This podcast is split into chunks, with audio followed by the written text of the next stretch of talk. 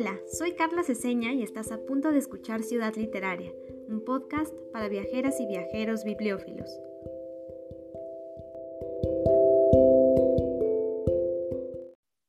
Los reyes egipcios creaban bibliotecas en sus ciudades más lejanas, y sobre sus dinteles escribían Clínica del Alma, según cuenta Diodoro Sículo, quien vio las majestuosas ruinas varios siglos después de su abandono.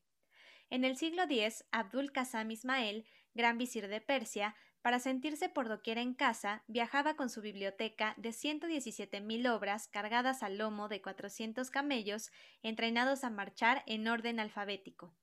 Desde los primeros tiempos, los exiliados se consuelan con sus libros, porque estos son, como quería Marguerite Yourcenar, su patria. Próspero en la tempestad, se lleva al exilio su biblioteca mágica, que es la fuente de su poder. Nabokov añora su amada Rusia y le es fiel con un diccionario ruso en su bolsillo. En este sentido, toda biblioteca es el cúmulo de otras bibliotecas llegadas a ella por una infinidad de caminos, como recuerdos, trofeos, relicarios, despojos de guerra, obras robadas, elegidas, perseguidas, imprescindibles, rescatadas desde aquellas antiguas colecciones de libros hasta las que reúnen los acervos más contemporáneos, las bibliotecas han surgido del humano deseo de concentrar el universo entero en un espacio. ¿Pero este anhelo es posible? Les acabo de leer un fragmento de El universo de las bibliotecas, un texto de Alberto Manguel que forma parte del número 108 de la revista Artes de México, dedicado a las bibliotecas de la ciudad de los libros. Aunque el día de hoy exploraremos de forma sonora la biblioteca de El Colegio Nacional, estas emocionantes palabras nos incitan a descubrirla. Y para guiarnos en este camino estará con nosotros Fernando Álvarez del Castillo, quien cuenta con 28 años de trayectoria dedicada a la promoción y difusión de la cultura en el servicio público. Por ejemplo, fue director general de las bibliotecas del Consejo Nacional para la Cultura y las Artes Conaculta, director general adjunto de la Biblioteca José Vasconcelos y director general de Radio UNAM. Además, es consejero de la Sociedad Dante Alighieri, consejero fundador e investigador permanente de la revista Biblioteca de México y actualmente es director del Centro de Documentación del Colegio Nacional. Bienvenido Fernando y muchísimas gracias por acompañarnos el día de hoy. Al contrario, Carla, es un gusto estar platicando esta tarde contigo y en un tema que además eh, pues nos concierne a los dos, que no solamente es la lectura, sino el libro como objeto, el libro como sujeto también de todas estas aventuras que ha pasado a lo largo de la historia, como lo acabas de narrar. Así es, Fernando, muchísimas gracias. Estoy súper emocionada de que estés aquí con nosotros. Es un honor que nos acompañes en Ciudad Literaria. Y pues justamente antes de comenzar a platicar sobre la fascinante biblioteca del recinto, cuéntanos por favor qué es el Colegio Nacional y un poquito de su historia. Con mucho gusto, eh, Carla. Eh, bueno, antes eh, un poquito como complemento de lo que leíste, hay una frase que es muy hermosa y que dice que las bibliotecas son el hospital del alma. Entonces, te puede dar eso una idea, la importancia, que podemos ampliarlo no solo al sentido de la biblioteca, sino a la cultura en general, ¿no? Así como el cuerpo necesita salud, el alma necesita salud y el lugar donde debe eh, o donde puede encontrar esa salud, una de ellas es la biblioteca. El Colegio Nacional es una institución pública dedicada a la divulgación de la cultura científica, artística y humanística de forma gratuita y de acceso libre y sin ninguna restricción curricular o de registro. Esta es una institución eh, de gran importancia para la vida cultural, para la vida académica eh, de los mexicanos, porque tiene eh, indudablemente una trascendencia por la naturaleza de las personas que forman parte del Colegio Nacional. El colegio se fundó en 1943 y este valor, por decirlo de alguna manera, radica en la naturaleza de las personas que forman parte. Fue en, durante la presidencia de Manuel Ávila Camacho, el 8 de abril de ese año, en que se crea por decreto y el 15 de mayo del mismo año eh, fue eh, inaugurado por Octavio Béjar Vázquez, secretario de Educación Pública. El, eh, el, discurso inaugural lo pronunció, si mal no recuerdo, Alejandro Gómez Arias. Este es un personaje importante porque Alejandro Gómez Arias tiene eh, muchos vínculos con la cultura de ese entonces. Fue director, fue el fundador de Radio Universidad, ahora que lo mencionabas en la síntesis curricular, fue director de Radio UNAM, eh, fue promotor de los principales promotores de la autonomía de la Universidad Nacional y fue también, como cosa curiosa, novio de Frida Kahlo. Esa es otra característica de su vida. Era un hombre realmente interesante que además murió joven. Bueno, el Colegio Nacional tiene la misión o la función de ser una institución donde las personas más brillantes de nuestro país participan dando conferencias que pueden ser interpretadas como un curso o varias conferencias que son en contexto un curso este, sobre temas de relevancia, de, de actualidad puede ser, o en parte también de historia eh, de historia de la ciencia, de las humanidades, eh, en fin. El perfil de los miembros fundadores nos da una idea de la importancia del Colegio Nacional. Mariano Azuela, el novelista que todo el mundo conoce, Alfonso Caso, Antonio Caso, Carlos Chávez, este, el músico, eh, Ezequiel Chávez, Ignacio Chávez, el cardiólogo fundador del Instituto Nacional de Cardiología, quien fuera también rector de la Universidad Nacional, Enrique González Martínez, Isaac Choterena, Ezequiel Ordóñez, José Clemente Orozco y Diego Rivera, los dos eh, muralistas eh, eh, destacadísimos de una época de la, pues de la pintura postrevolucionaria, este, Manuel Sandoval Vallarta, Manuel Uribe Troncoso y eh, José Vasconcelos. El caso particular de Vasconcelos eh, se detiene uno un poco aquí porque no solamente como un hombre prominente del pensamiento eh, cultural mexicano, sino también como creador y fundador de instituciones. Esto le daría un realce a, a los personajes que fueron miembros del Colegio Nacional. Originalmente eh, el decreto habla de 20 miembros del Colegio Nacional, aunque fueron 15 los miembros fundadores, y luego, en la época del presidente Echeverría, se hizo una ampliación a 40 miembros del Colegio Nacional. Son ellos personas que dictan conferencias en la sede del Colegio Nacional, que son abiertas, son gratuitas y la gente puede asistir eh, para eh, conocer los temas de boca, de voz de los eh, personajes mexicanos más enterados, más ilustres e ilustrados que conocen sobre temas específicos. Historiadores como Enrique Krause, por ejemplo, eh, escritores de la talla de don Gabriel Said o de la elocuencia de Juan Villoro, científicos como Antonio Lascano, que además son personas que pueden volver a la ciencia, eh, a veces con todas sus complejidades, algo más accesible y quizás, diría yo, entretenido.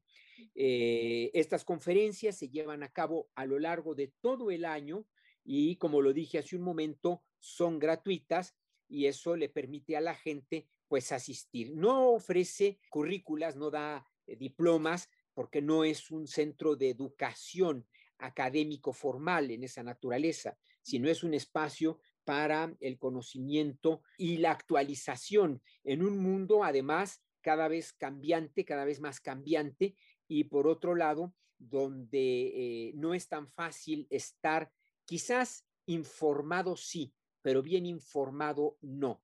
Ahí está un poco una disyuntiva que, que podemos más adelante platicar, Carla, que conocimiento no es información Hoy el mundo puede estar muy bien informado, pero eso no significa que tenga conocimiento. Conocimiento no es cultura y cultura no es sabiduría.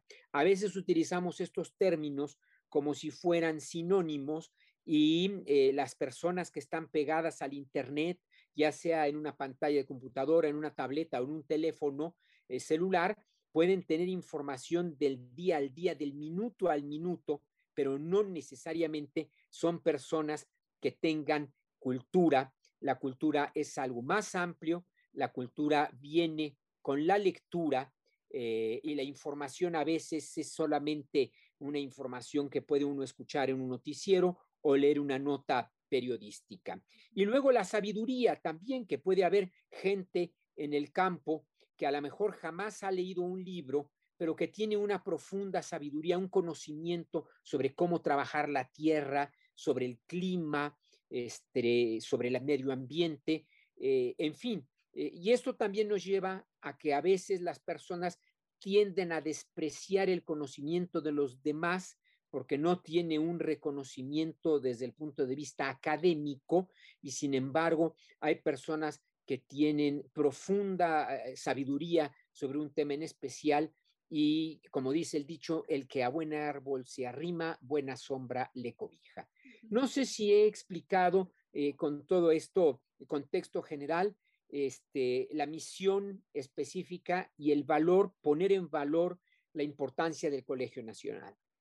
Sí, claro que sí, es importantísimo. Quienes ya siguen el proyecto desde hace tiempo recordarán que yo a cada ratito les estoy recomendando las conferencias, porque también hay que recordar que ahorita a raíz de la pandemia pues el Colegio Nacional también se ha digitalizado y entonces ahora todos estos saberes y esta difusión del conocimiento se puede acceder desde cualquier parte del mundo, que es algo que yo pues admiro muchísimo, ¿no? Y también es algo que se les agradece, por supuesto. Y también en ese sentido me gustaría ahora sí que nos platiques sobre el acervo del centro de documentación, porque también creo que es una parte súper importante, no solo para difundir, sino también para conservar el trabajísimo que hacen ahí.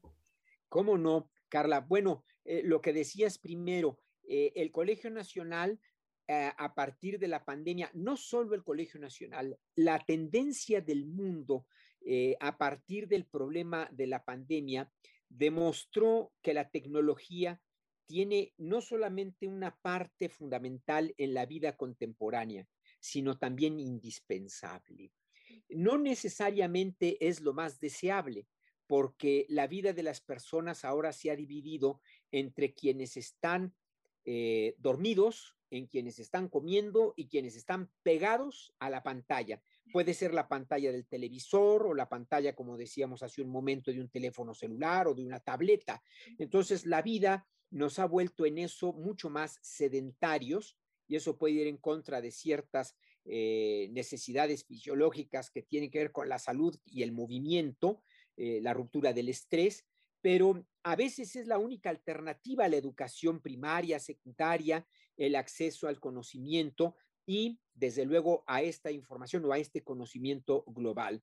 El Colegio Nacional ha organizado eventos que son híbridos, presenciales y a distancia, eh, uno sobre Tamayo por los 30 años de su aniversario luctuoso, la historia del español en América, es otro de los temas que ocurrió después de 1521. Son ciclos de conferencias que se pueden apreciar en voz de eh, las personas más preparadas. Antonio López Luján es uno de los eh, eh, conferencistas dentro del Colegio Nacional, este antropólogo, igual que Eduardo Matos Moctezuma. Son las figuras más relevantes de la cultura mexicana y las voces más experimentadas para llevarnos por el camino del conocimiento del México prehispánico y del México virreinal. De manera que eh, eso da una idea de la importancia de que estas voces se difundan a través de los medios digitales y como tú muy bien decías, puedan trascender las fronteras. Este es un valor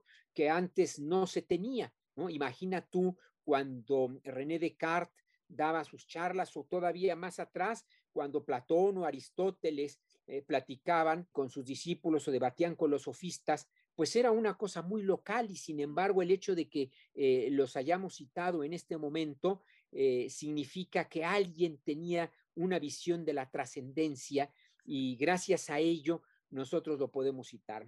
Hoy la visión de la trascendencia ha cambiado, tenemos una enorme importancia en conservar, en conservarlo todo o en conservar lo más posible y quizás también sería oportuno después reflexionar sobre el otro extremo, pero me detengo ahí para contestar tu segunda pregunta.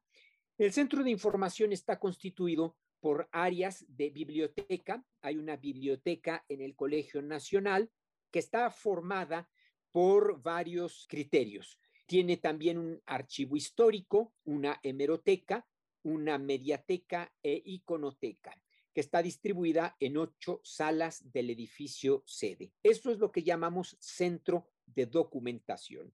Dentro del centro de documentación está la biblioteca que cuenta con 34 mil volúmenes aproximadamente, de los cuales 11.213 corresponden a obras escritas por los miembros del Colegio Nacional o escritas sobre los miembros del Colegio Nacional. Eh, nuestra misión es, primero, tener la obra completa de cada uno de ellos. Obviamente, en el caso de los escritores como Octavio Paz, como Carlos Fuentes, pues la colección es grande porque la vocación de ellos en el ámbito de su experiencia es eh, la escritura. Hay colecciones más pequeñas de los científicos, eh, no por ello, porque aquí no es un asunto la cantidad contra la calidad. Aquí puede ser un solo libro y tener un gran valor, ¿no? Pero hay muchos escritores, como Jaime García Terrés, también poeta magnífico, cuyas obras tienen gran relevancia este, y no pierden vigencia, llamémoslo así, a lo largo del tiempo. A veces en el ámbito de la ciencia, la ciencia va haciendo un proceso evolutivo donde una teoría es después desplazada por otra teoría o esa teoría crece a partir de un pensamiento del pasado y se construye uno futuro. No obstante, hay leyes en las ciencias pues, que son eternas, ¿verdad? Como las de la gravedad, por ejemplo. Entonces, pues, la importancia de textos científicos no necesariamente están siempre sujetas al tema del tiempo. La hemeroteca, por su parte, cuenta con aproximadamente 25 mil ejemplares de revistas con colecciones como cuadernos americanos, Vuelta, Letras Libres, Nexos, muchas de las cuales contienen colaboraciones de los miembros del Colegio Nacional en las distintas ramas del conocimiento en los cuales ellos son expertos. También hay un archivo histórico. Esto es muy importante porque el tema de los archivos en nuestro país no es un asunto eh, que tenga, digamos, el deseo y la antigüedad que nosotros hubiéramos pretendido. La conciencia sobre la importancia de resguardar archivos no ha existido siempre. Ha habido documentos importantes que se guardan, pero la conciencia de que el archivo es la memoria histórica de una institución es fundamental. Afortunadamente, reformas relativamente recientes a la Ley General de Archivos, el fortalecimiento del Archivo General de la Nación y crear conciencia de la importancia de los archivos administrativos, históricos, de concentración, verticales, todo tipo de archivos que se puedan resguardar son muy importantes para la memoria histórica de nuestro país. El archivo histórico del Colegio Nacional eh, cuenta básicamente con documentos en el cual están las actas de sesión del Consejo. Los miembros del Consejo Nacional se sesionan una vez al mes y se levanta un acta de esas sesiones. Este, también están, bueno, pues los documentos administrativos, reglamentos internos, eh, decretos de creación, registro de actividades y aportaciones de los miembros para la memoria que se publica por el Colegio Nacional. Eh, ahí, desde luego, podemos encontrar eh, las ah, actas en las cuales se consigna cuando un miembro es invitado, quiénes son los otros sobre los que se debate si deben o no ingresar al Colegio Nacional una vez que el miembro es erigido y luego que este, después de la elección, su ingreso, hay un discurso de bienvenida. Después de este discurso de bienvenida, el, eh, miembro recién electo que ingresa eh, pronuncia un discurso y luego una respuesta a ese discurso. Es un mecanismo muy formal que se sigue en instituciones semejantes a el Colegio Nacional. Existe también la mediateca, está constituida, la medioteca tiene varias secciones con una fototeca, que es una colección de fotografías de miembros y de eventos en el Colegio Nacional. Eh, es muy rica porque hay fotografías de artistas importantes como eh, Manuel Álvarez Bravo, Rafael Donís, Pedro Iriar, Cuellar, Paulina Lavista, de, de fotógrafos de primer nivel. Hay una iconoteca y una videoteca. Posee un acervo aproximado a 28 mil eh, fotografías, 25 mil negativos, eh, cerca de 1.100 cintas de audio y video. Algunas de las fotografías, como ya lo mencioné, de Paulina Lavista, de Álvarez Bravo y de Lola Álvarez Bravo también, de Mariana Jampolsky, se me eh, iba este nombre. Eh, por su parte, el audio más antiguo data de 1953, me parece, y en cuanto a los videos, más antiguos son de 1993. Estos no son tan antiguos porque hay que recordar también que eh, el proceso para resguardar imágenes que no eran eh, fotográficas o de cine, eh, se hizo, pues no, es tan antiguo, ¿verdad? Si lo tomamos en cuenta. Hay que recordar, por ejemplo, que la historia del sonido grabado tiene apenas 150 años, así que es un invento relativamente reciente. La iconoteca cuenta con un acervo de 26.400 impresos entre programas de mano, dípticos, trípticos, eh, volantes, tarjetas publicitarias y carteles de difusión o divulgación de los eh, eventos que se organizan en el Colegio Nacional o fuera del Colegio Nacional, pero que patrocina la institución o donde participan miembros del Colegio Nacional. Y estos materiales se conservan desde su creación en 1943. Esto es a grandes rasgos lo que comprende el centro de documentación. La biblioteca se divide en cuatro secciones, tiene una sala de consulta, donde como cualquier sala de consulta viene enciclopedias, obras de referencia, diccionarios, luego viene una sala general donde hay colecciones generales de distintos temas para la consulta. No es una biblioteca pública. Aquí abro un paréntesis. Hay que recordar que las bibliotecas tienen distintos distintas vocaciones y con ello se les da un carácter diferente. Hay bibliotecas personales, bibliotecas privadas, bibliotecas universitarias, bibliotecas especializadas y públicas, ¿no? Que es el concepto general eh, de, de lo que es una biblioteca abierta a la mayoría de la gente con el espíritu que pueda realizar sus trabajos de tareas, de investigación, de eventos caseros. Eso es la vocación de una biblioteca pública. La biblioteca del Colegio Nacional es una biblioteca especializada. ¿Por qué? Porque la información que se resguarda allí, como lo dije hace un momento, son los libros escritos por los miembros del Colegio Nacional, lo cual ya te lleva a un ámbito de especialización o escritos sobre ellos. Entonces, desde luego es una biblioteca abierta al público, a investigadores, recibimos investigadores del Colegio Nacional, de, perdón, del Colegio de México, de la Academia Mexicana de la Lengua, de, la Universidad Nacional Autónoma de México, donde muchos de los miembros del Colegio Nacional son también ilustres catedráticos, mm. eh, igual que en el Colegio Nacional o el CIDE. Entonces hay un intercambio a este nivel de materiales de información.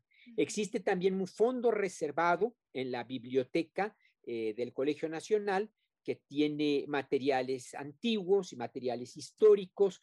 Eh, esta colección del fondo reservado nace a partir de la biblioteca de Manuel Toussaint, un investigador mexicano en la historia, eh, en el plateresco, en el arte mexicano, y su biblioteca fue, digamos, el punto de partida para tener este fondo reservado en la, en la biblioteca. Y luego la, la, colección de miembros, ¿verdad? Entonces, son esos cuatro ámbitos los que constituyen la biblioteca del Colegio Nacional. Qué interesante y me da gusto que menciones el origen del acervo porque es algo que en muchos de nosotros despierta gran curiosidad. Y también quiero destacar esta importancia de que conserven las obras escritas por sus miembros, porque aunque muchos y muchas ya no estén entre nosotros, pues sus conocimientos permanecen reunidos en un solo lugar. Pienso en el caso de personajes que admiro muchísimo como Miguel León Portilla o Vicente Rojo, que de alguna manera siguen con nosotros a través de sus libros. Y también es importante mencionar aquellos miembros activos que continúan publicando, como eh, pueden ser Concepción Company o Linda Rosa Manzanilla, cuyos escritos también se conservan en esta biblioteca. Entonces, además de las conferencias que ya nos platicaste, pues también podemos acceder a los textos que han generado. Y justo para seguir antojando la visita a el Colegio Nacional, compártenos algún libro de su colección que consideres relevante o platícanos cuáles son los ejemplares más antiguos. El valor de los libros antiguos tiene distintas vertientes.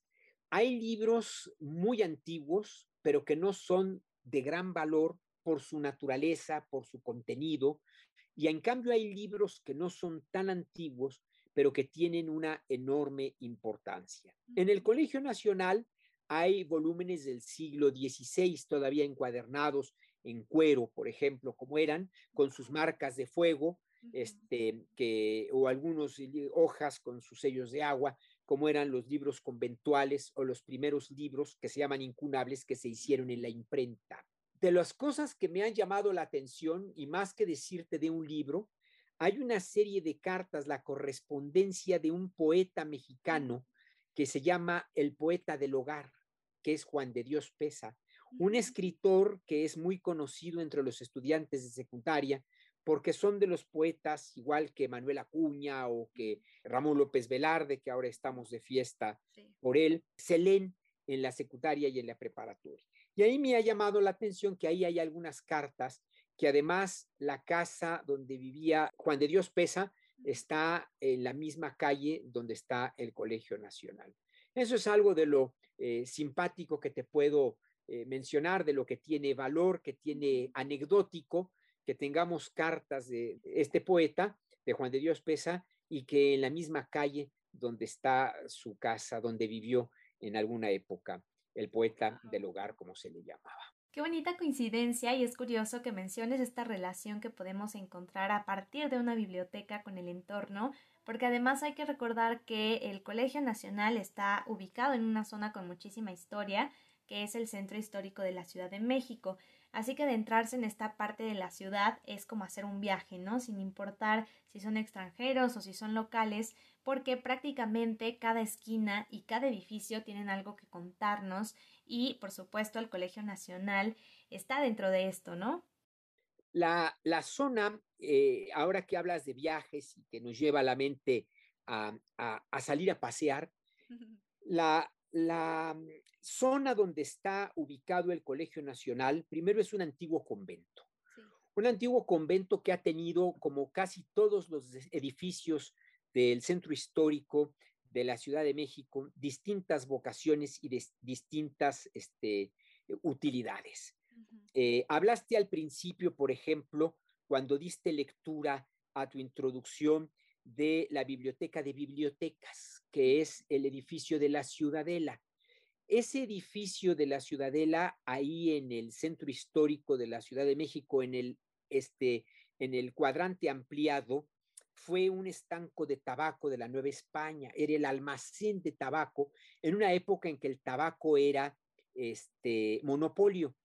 Y ahí se fueron constituyendo otra cosa que dijiste que me parece muy importante, es que una biblioteca es una reunión de bibliotecas, no una reunión de libros, Carla. Esto, esto es un detalle que no parece tener importancia, pero es un detalle extremadamente sutil. Un conjunto de libros hacen una biblioteca. Un conjunto de muchos libros hacen una biblioteca con muchos libros. Pero una gran biblioteca es una reunión de varias bibliotecas. Y eso es lo que hace la Ciudadela, la reunión de, libros de muchos de los intelectuales importantes mexicanos del siglo XX. Se perdieron muchos materiales del XIX, no se diga del XVIII la conciencia de tener materiales importantes bibliográficos reunidos en un solo espacio. Claro que hay libros que se repiten. En todas las bibliotecas hay libros repetidos. Eso no es ningún problema, eso no es un pecado. Los libros se repiten porque los libros se demandan y además un libro que se demanda más veces es mejor que se tenga más veces, ¿no? Pero esa es la biblioteca. Ahí está la de José Luis Martínez, la de Antonio Castro Leal, que fue rector de la Universidad Nacional, eh, miembro también del Colegio Nacional, Antonio Castro Leal, por eso este, hago esta, esta vinculación de una biblioteca con la otra. La biblioteca de Jaime García Terrés, gran poeta, traductor del griego, embajador de México en Grecia, que también fue miembro del Colegio Nacional la biblioteca de Alichu Macero, una gran biblioteca en diccionarios, en contenidos históricos, de un hombre que tenía, además de un extraordinario sentido del humor, una habilidad para corregir textos extraordinaria, era corrector de estilo en el Fondo de Cultura Económica y la cantidad de textos de los autores más importantes de este país pasaron por los ojos en esa época, en esas generaciones de Alicho Macero. La biblioteca de Carlos Monsiváis, un gran cronista de la vida social de México y que además es un acervo importantísimo sobre eh, los movimientos sociales, el levantamiento zapatista o el movimiento de 1968 eran, eran temas que apasionaban a Carlos Monsiváis. La biblioteca de Enrique González Pedrero y su esposa Julieta Campos, también sobre sociología, sobre historia. La biblioteca del arquitecto Abraham Sabludowski. Todas estas colecciones se encuentran en la biblioteca de México y varios de ellos miembros del Colegio Nacional, como ya lo cité. Ahora regreso a la institución acá, al Colegio Nacional.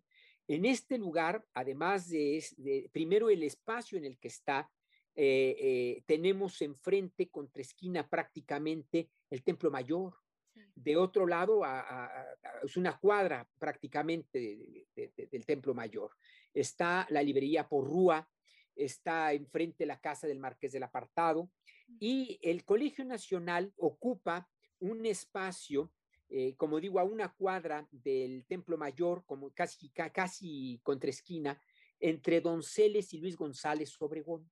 ¿Qué sucede esto? Bueno, pues eh, se puede dar uno una idea de todas las eh, e-, edificios históricos, también a una cuadra de República de Guatemala, que es la calle que está a espaldas de la Catedral Metropolitana.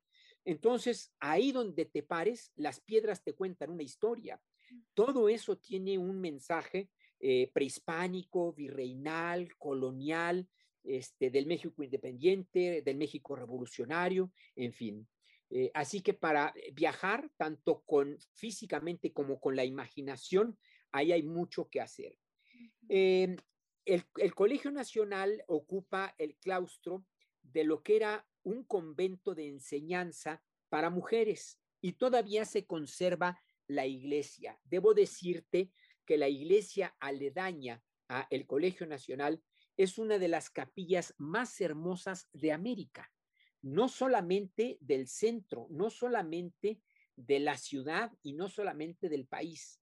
Se llama la enseñanza la antigua y es una capilla hermosísima. El claustro de este convento ocupa ahora eh, las instalaciones del Colegio Nacional. No siempre fue así, fue creciendo poco a poco. En alguna época la Suprema Corte y tribunales estuvieron instalados en este magnífico edificio.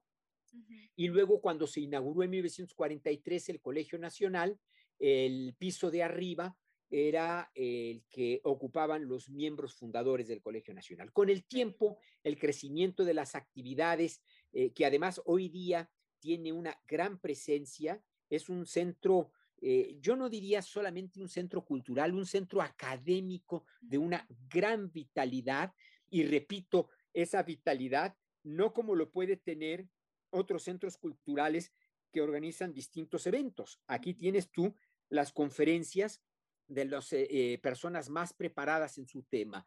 Entonces, primero fue el piso de arriba y ya con el crecimiento de sus actividades, eh, se fue extendiendo, eh, se ampliaron las funciones y tiene un aula mayor, que es donde se hacen las conferencias, tiene un aula más pequeña, los espacios que ocupa la biblioteca, tiene un área de publicaciones dedicada a publicar libros escritos por los miembros del Colegio Nacional, un área de difusión y un área de organización de actividades culturales. Tiene una galería eh, tiene una librería, en este momento ha estado cerrada, pues por el mismo tema de la pandemia.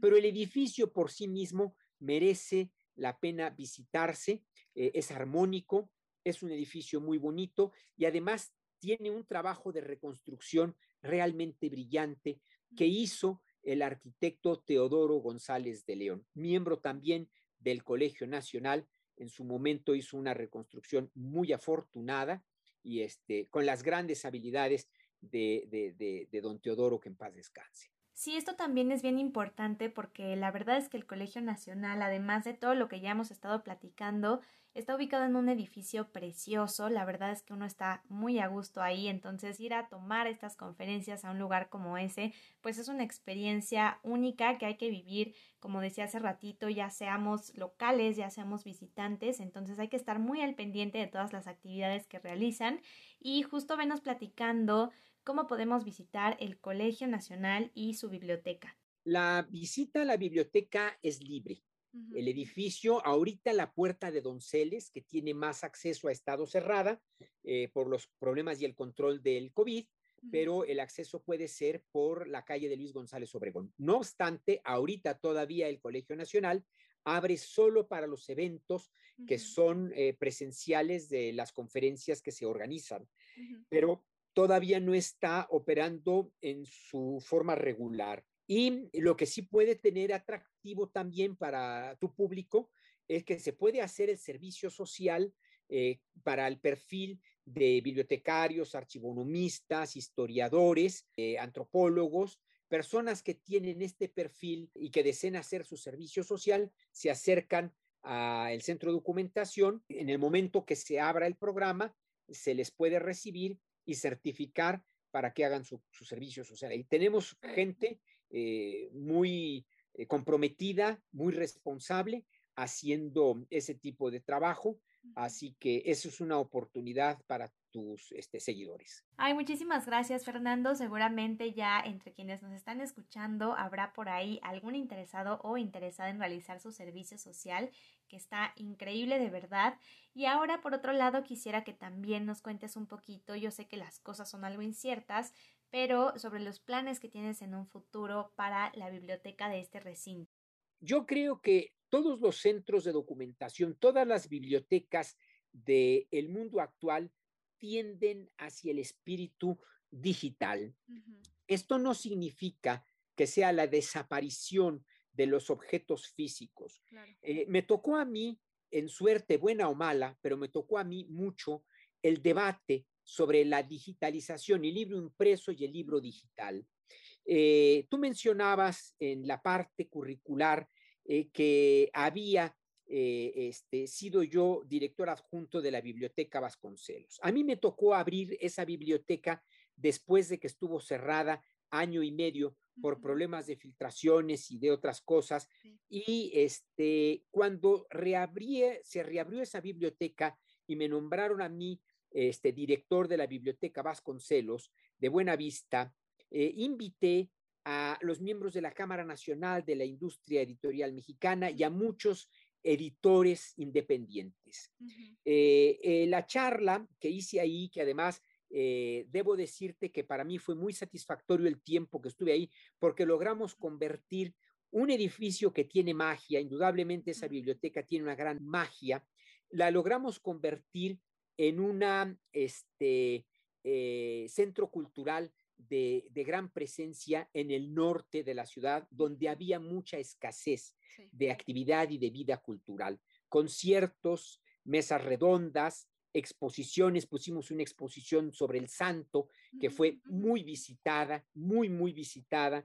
Eh, fue el aniversario de la Secretaría de Educación Pública, eh, creada por José Vasconcelos. En fin, hubo eventos realmente muy interesantes. Pero regreso, eh, cuando tuvimos la reunión con los miembros de la Cámara Nacional de la Industria Editorial y otros editores, eh, yo les dije que era el momento de hacer el quiebre, que no pensaran en desaparecer lo impreso, pero que todo lo impreso tenía que estar en digital, que si esto no pasaba, automáticamente iríamos perdiendo presencia en un mundo que estaba cada día más demandando los objetos o los contenidos digitales. El mundo se divide en dos, en soportes y contenidos.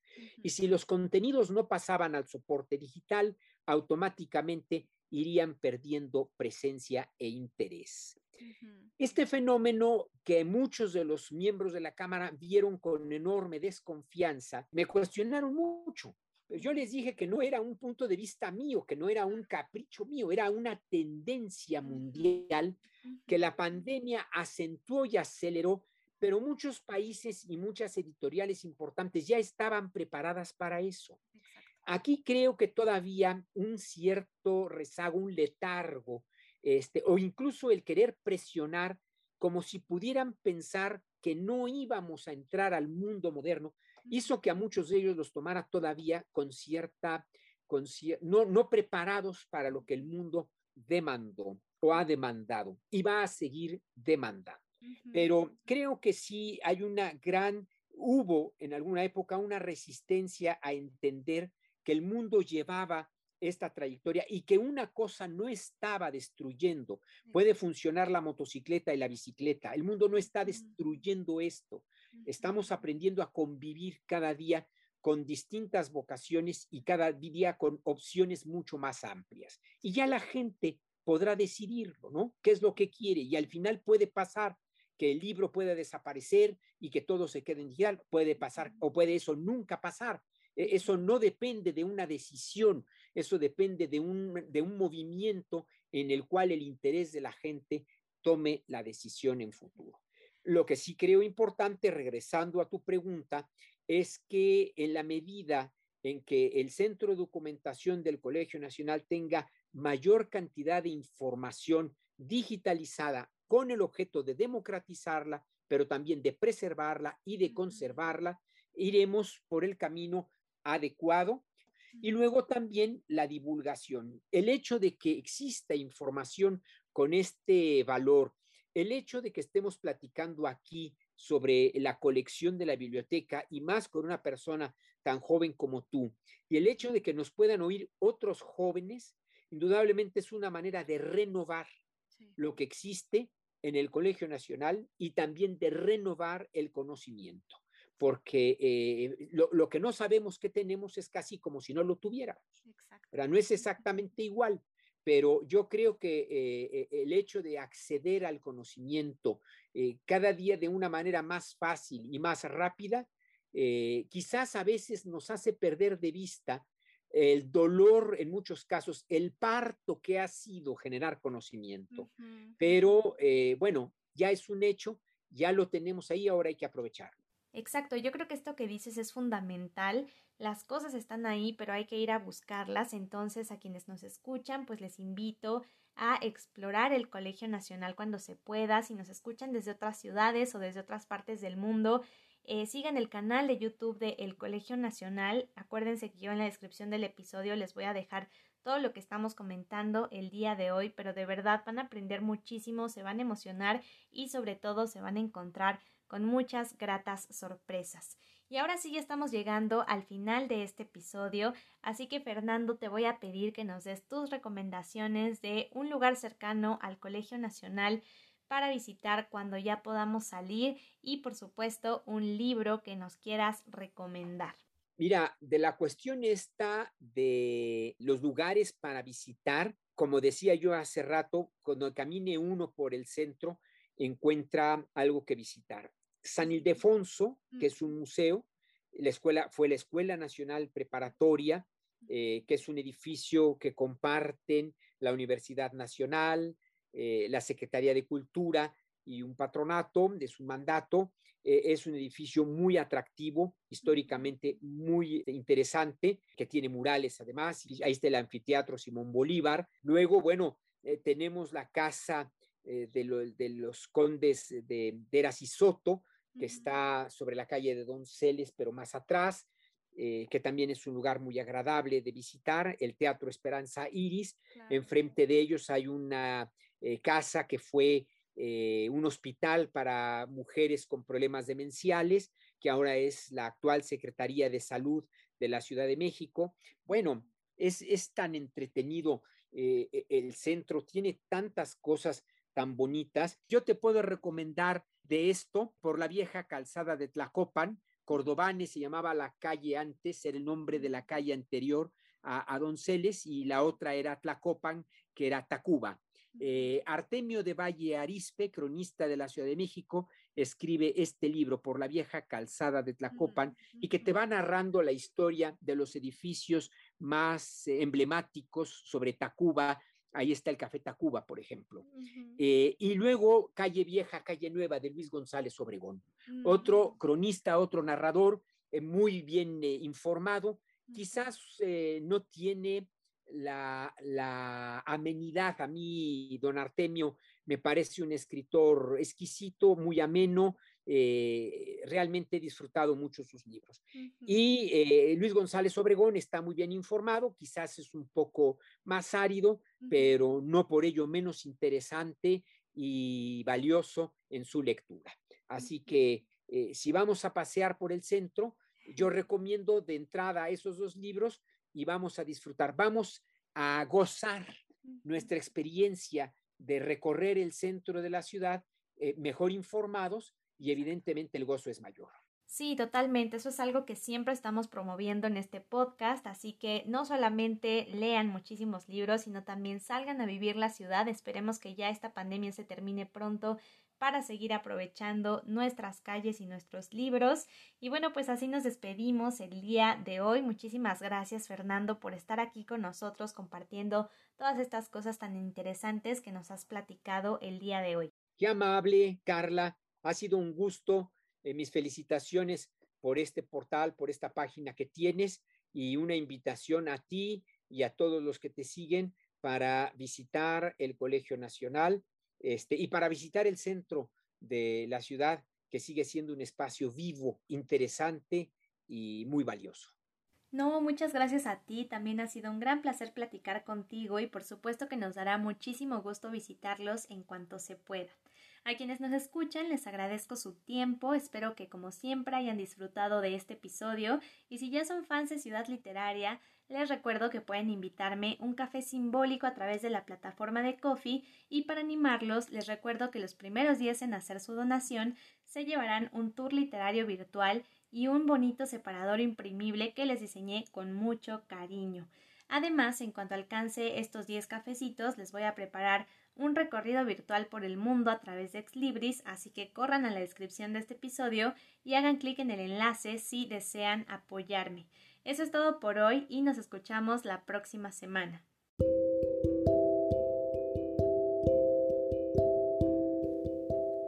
Si quieres ser parte de nuestra comunidad, búscame en Facebook e Instagram como arroba Ciudad Literaria CDMX y no te pierdas nuestro próximo episodio.